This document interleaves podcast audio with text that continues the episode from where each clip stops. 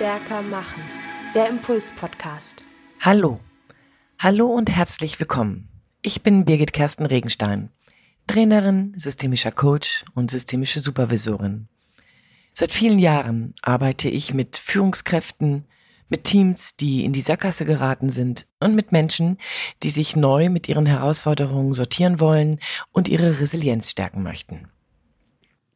In den letzten Wochen habe ich mehrere Artikel zufälligerweise gelesen, in denen es darum ging, wie Empathie bei uns als Mensch in unserer Sozialisation verankert werden kann wie Empathie gelernt werden kann. Und tatsächlich scheint es so zu sein, dass wir, wenn wir in unserer Familie groß werden, nur dann ein Verständnis für Empathie entwickeln, wenn wir rechtzeitig Grenzen gesetzt bekommen. Nur über die Tatsache, dass wir Grenzen gesetzt bekommen, verstehen wir, dass eben nicht alles von uns besetzt werden kann, nicht alles uns gehört. Also sozusagen wir nicht permanent eins sind mit der Welt und deswegen tun und lassen können, was wir wollen. Deswegen erzähle ich Ihnen das.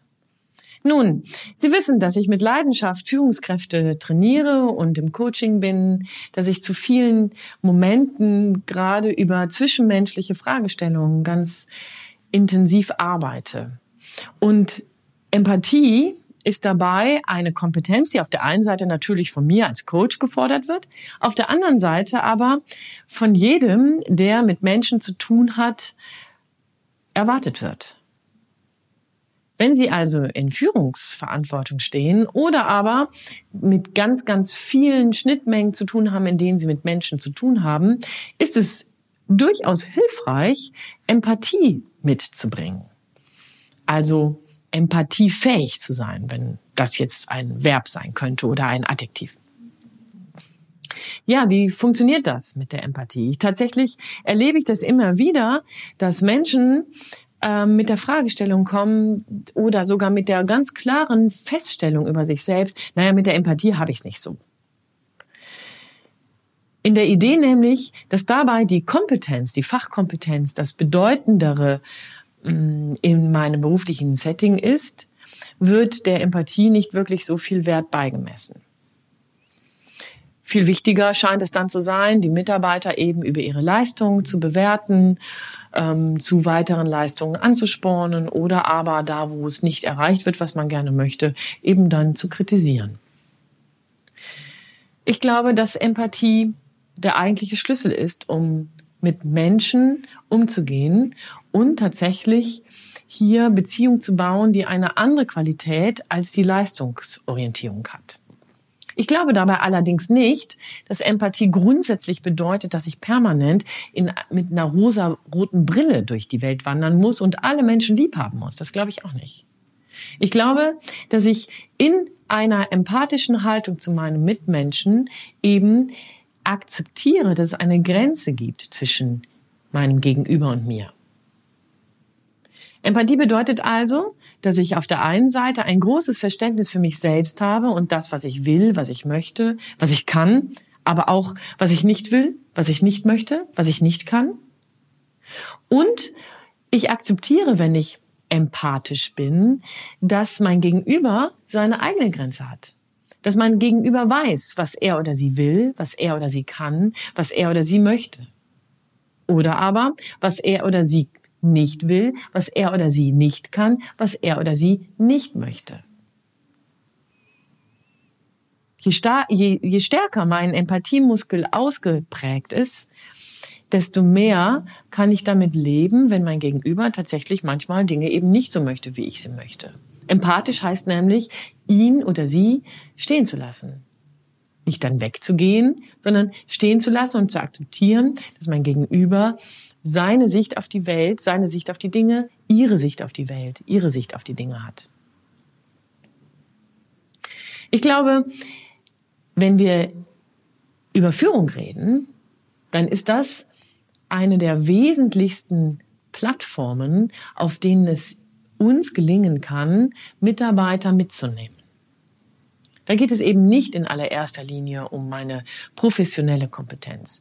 Wissen Sie, wenn Sie in Führungsverantwortung sind, wird die sogar von ihnen erwartet. Es wird ihnen rundherum unterstellt, dass sie kompetent sind, dass sie professionell kompetent sind.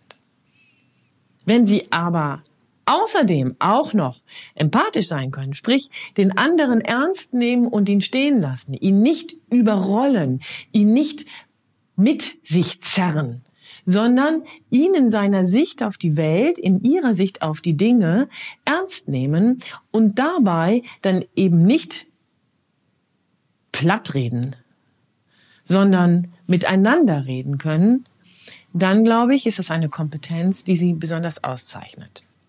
Empathie ist also auf der einen Seite eine Kompetenz, die wir durchaus von zu Hause mitbringen, weil wir von Anfang an in unserer Sozialisation gelernt haben, Grenzen zu akzeptieren, sie als wohlwollend auch zu leben.